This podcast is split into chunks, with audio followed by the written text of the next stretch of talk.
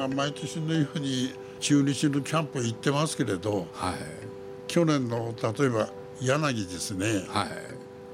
去年のキャンプの時は後輩ですよね。後輩です。大学の。はい、大学の時も見てますけれど、はい。去年のキャンプは本当こうひどいんですよ。何？これでなんでこそんな投げ方してんのとはい。聞いたらボールに角度をつけようと思ってますとこう言うんですよ。あ自分で。はい、はい。全然角度がなくなっちゃってんですよ逆に。ほんで本人は角度が出てるとこういうふうに思ってるんですね。だからお前だダメだよと。もう少し元に戻しなさいと。ほんでその時に言ったんです。その投げ方だったら今年勝てないよって言ったんです。はいはい。勝て,、ま勝てませんでしたね。逆に今年のキャンプではい「あお前随分変わったね」と。はい「今年のこの投げ方だったら勝てるんじゃないの?」と。去年と違うと。うん、ボールの出が全然違うし体の使い方が変わりました、スムーズですよね。ええ大学の時のように近いですよ、あそうなんですか、ええ。だから今年。今年の方がいいですね。勝ってますね。ええ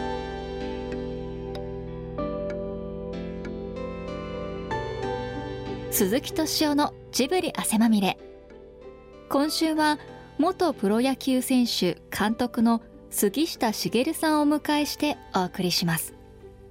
杉下さんは現役時代に驚異的な変化の切れ味と落差を誇るフォークボールを武器に一世を風靡しフォークボールの神様と呼ばれ史上初の沢村賞を3回受賞。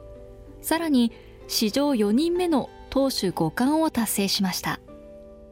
また現役引退後は中日ドラゴンズの監督をはじめ数々の球団監督コーチを務めてきました。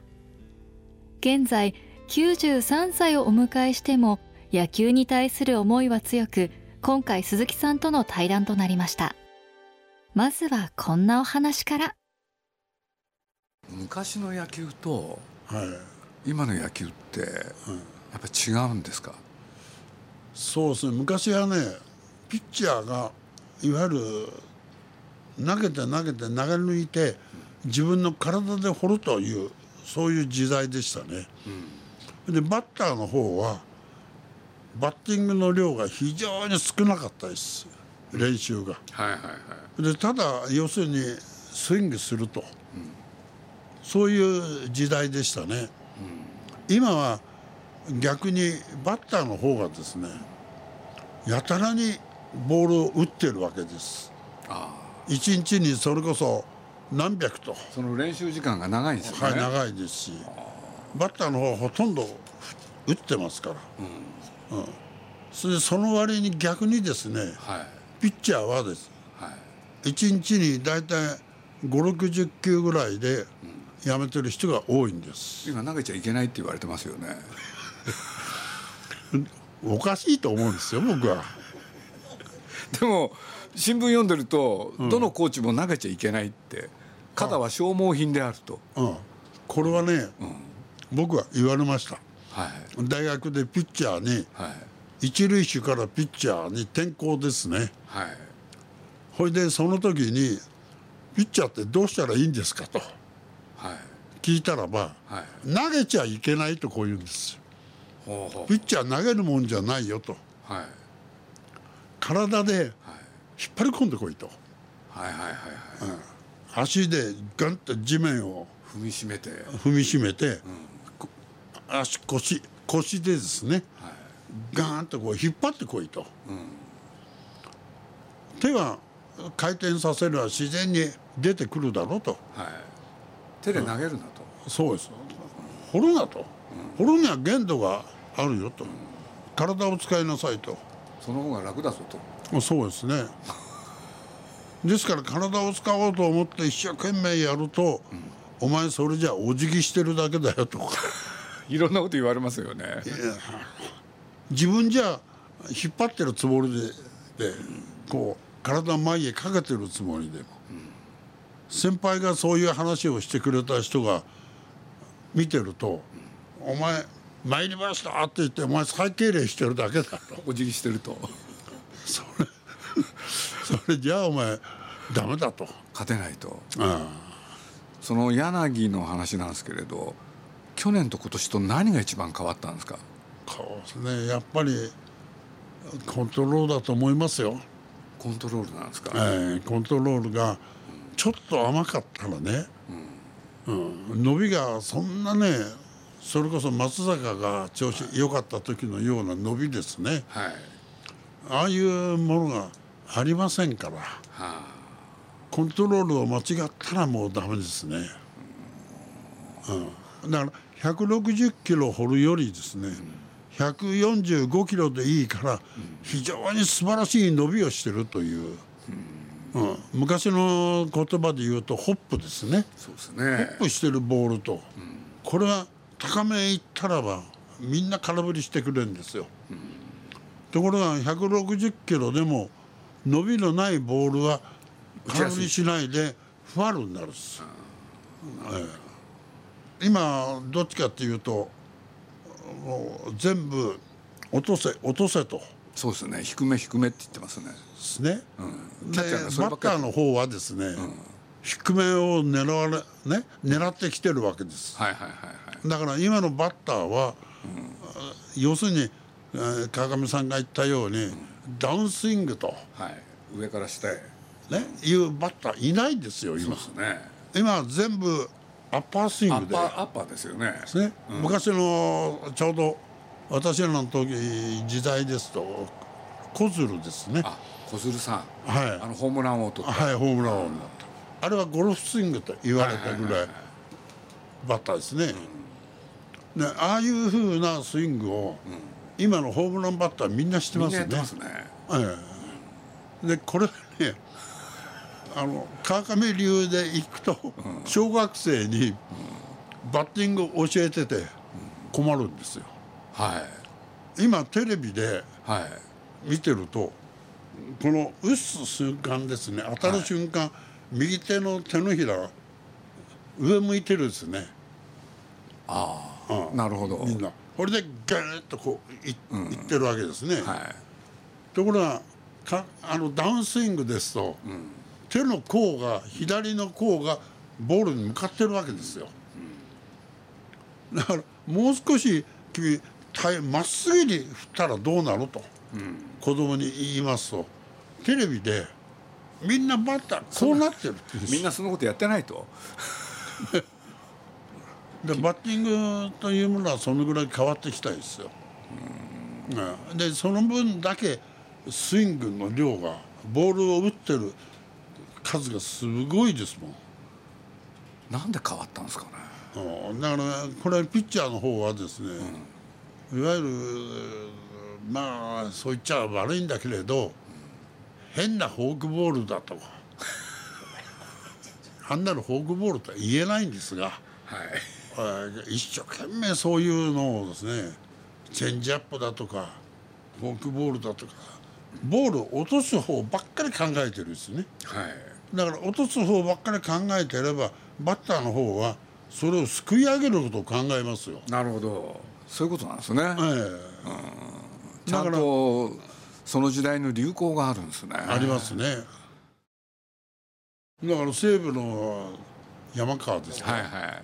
あれとかヤクルトの村上。はい村上もそうですよね、うん、みんなこうですよね、で全部ホームラン狙ってるっていうんですよ、まあ、最初からそういう感じですよね、だから昔流で言ったら小鶴さんの、あれを牛耳るためにはインコースの高めストレート掘りゃ大丈夫だと、なるほど。はい、伸びのあるストレートをこう掘れば、下からだったら大体空振りしてくれたいです、え昔はそのまあ川上さんはダウンスイングだと、えはい。で小鶴さんはゴルフスイングだと、はい。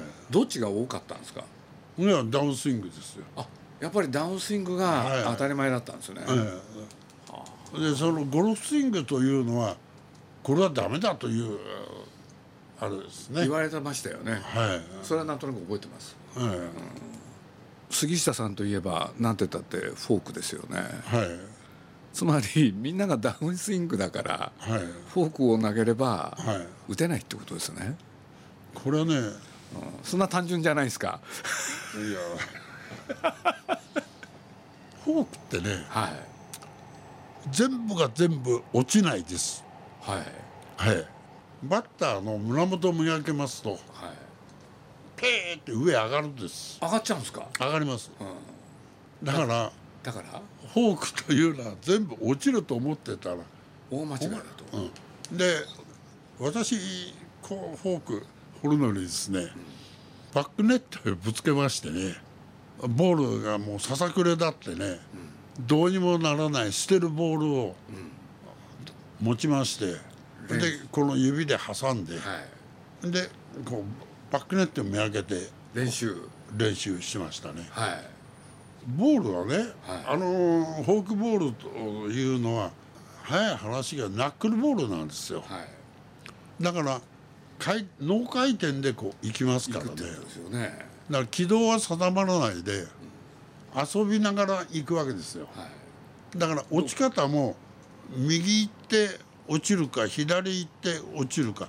分かんないと、ジグザグに落ちるわけですよ、うん、ある一定のところまで行くと、はい。うん、スーッとこう沈むという感じじゃないですね、まあ、ボールが回転ししませんから。それであのナックルよりはの投げ方と違うフォークの投げ方の方がボールは速いわけです。はいそうですよね。はい、ですからそのバッターが予測しがたいですね。はあ、でも杉下さんの時代ははい、フォークを投げる人は少なかったんですよね。あ僕だけです。だけですよね、はい。でも今みんなそんフォークになりましたよね。そうですね。ということはねはこうボールをある程度こう開いて掘りますね。あはい。で開いてこう指先から出せば必ずそれ落ちるんですよ。はい。回転が鈍いですから、はいはいはい。それはだけど、うん。みんな投げてない中で、うん。杉下さんはなんでフォークって投げることができたんですか？こればっかりはねわからない。えでできちゃったんですか？自分で。自分でやってるうちにできたんですか？あのねボールを挟むっていうのは。いや僕はねボールをねはい。あのこのここに乗っけて掘れ掘れ掘れよ人差し指と中指に。と、うん、いわゆるギュッとこう握るなと。はい。あの生卵ですね。はい。あれをえ横にですね縦じゃなくてうん。横にこう持つぐらいの感覚だよと潰さないで、それでストレートを掘ればこれは効くだろうと手首の。これを固く握っボールを強くこう固く握ったらばここに力が入るじゃないかと。はい。そうすればボールは落ちるけれど伸びないぞと。はいはいはいはい。ですね。フォークでも一緒なんですよ。軽やかには挟むわけです、これで行って離す瞬間はグッと力が入るわけです。はい。そのグッと力が入ったやつをスパーンとこう腕の振りはい。手首の使い方これで抜くわけです。なるほど。抜けないんですよ。はい。普通の人は。はい。手がでかいですもんね。挟むのにね苦労してるうちにダメですよ。挟むのに苦労してるうちはダメだと。これスムースにねこれ抜けにはいけないんですよ。そうですよね。だから広がらなきゃいけないんですよね。はい、そういうことですね。でこれを力を入れて挟む力ですね。はい。これをグッとボールを離す瞬間にガッとこれを強く握って体全体の振りでもってボールを逃がすということです。抜くということですよ。佐々木っていうのは良かったんですか？やっぱり。あの横浜の。はい。あの人のフォークは。はいよかった。あれあの絶好調の時に綺麗に抜けてますでもどっかでおっしゃってましたよね。いろんなピッチャーがフォーク投げるけどね、うん。あれはフォークじゃないって。そうそう。ね。やっぱりね佐々木でもねから村田兆治はい。野も。のも。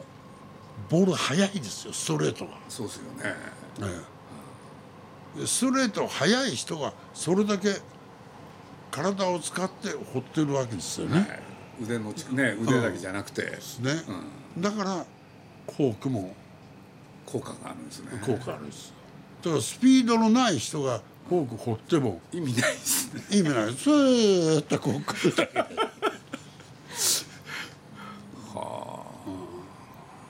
だけどね自分なりに僕はねうん29年で優勝しましたね、はい。ほいでもうほとんどフォークは掘んなかったですよ。そうなんですか。ええ。後っていうのは？あもう。29年まではほ29年の年は掘ったんですね。29年はね初めてねあ監督に怒られたんですよ。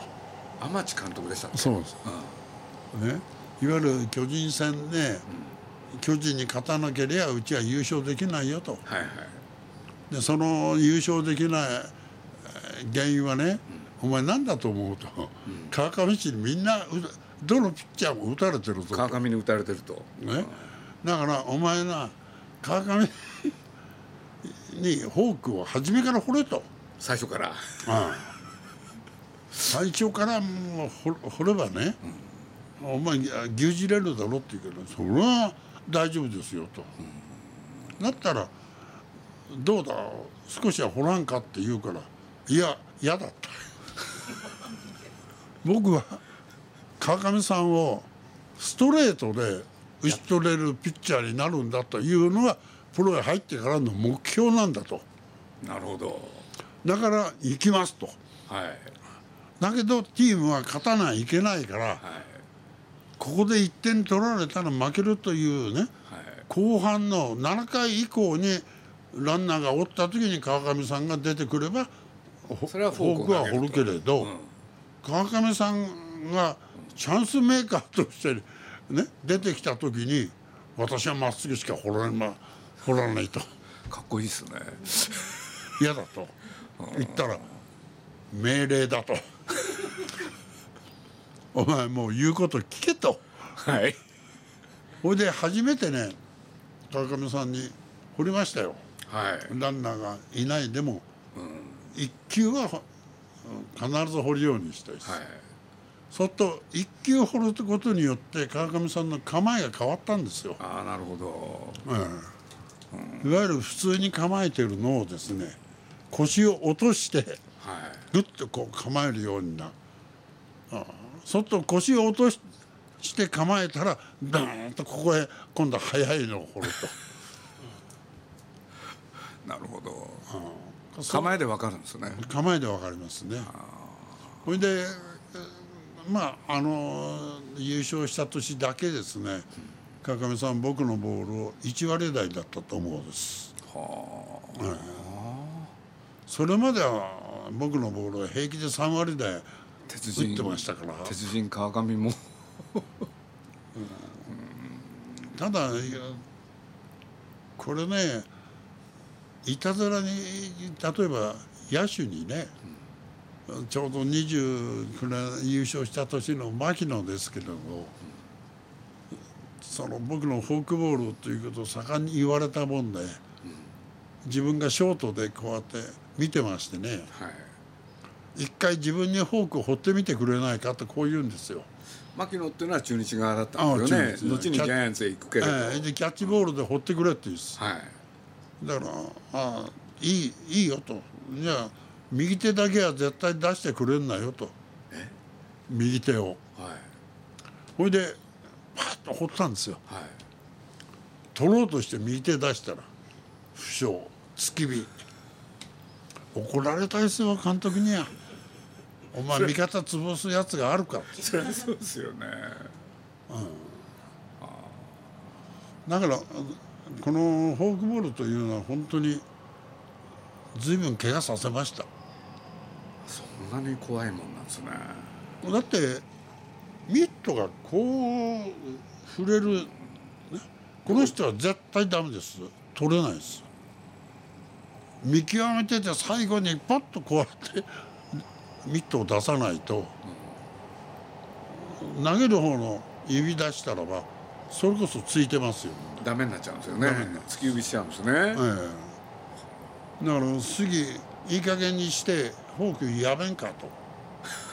守ってる方はみんなでやろうよって言うんですよ。みんなでやろうよだって僕はこうやって挟んで掘れば野手が来ねえやって言うんですよサボれるわけですね。ね。だって川上さんじゃないけれどキャッチャーが取れないボールをなんでバッターが打てるんだいと。でこれが昭和27年だから優勝する2年だいぶ前前ですよ。でその時で中日のキャッチャーもフォークのサイン出してくれないです。その頃だとキャッチャーって野口明さん。はい。ああこれはフォークのサイン出さないです出さないですね。取れないから。うん、い 嫌なんですよ。危ないから。それはそうですよね。とたまたまねそれで出さなくなっちゃったのがねあの9回にあの同点で、ランナーワンアウトでランナーサード行ったんですよ。でこれ名古屋球場でやってバッターツーストライク取ったらどういうのか野口さんはフォークのサイン出したからああパーッと掘ったんですよ。パスボールですかそうしたらばミットに触らないではい股の間をさ、はいはいはい新聞ストライクいってんですよ。はいバッター三振です。はいところが股の下通ってサードランナーホームイン。それ決勝点で負けました。よ それからもうそういうケースの時は野口さんは金輪際出さないわけ。すごいボールだったんですよね。それで使ったのが河合というキャッチャー。で河合を使ってやった時に南海とオープン戦やったんですよ、そしたら南海の鶴岡さんが「次フォークボールというのを見せてくれ」ってこういうわけです。それで「あいいですよ」と「じゃあフォーク掘る」それで河合に「川フォーク掘るからな」って言ったら「はいいいですよ」って言って河合構えた。はい。ね僕は掘った。はい。ミットに触らないではい。どてここ お腹に。ドカーンですよ。南海のベンチはものすごい喜びましたよ選手は。うんなんだあれって。それで河合に「あこれはダメだな」と、フォークせめてねミットにぶつけられるように練習しないいけないなと。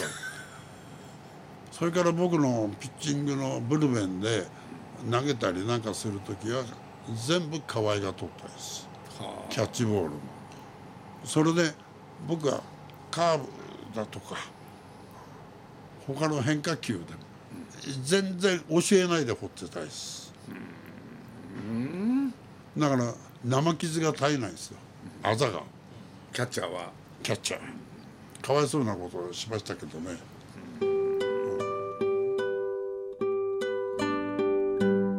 杉下茂さんと鈴木さんの野球談義いかがだったでしょうか？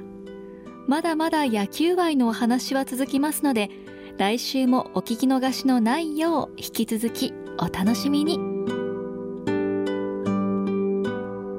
鈴木敏夫のジブリ汗まみれ。この番組はウォールト・ディズニー・ジャパンローソン日清製粉グループ au ブルボンの提供でお送りしました。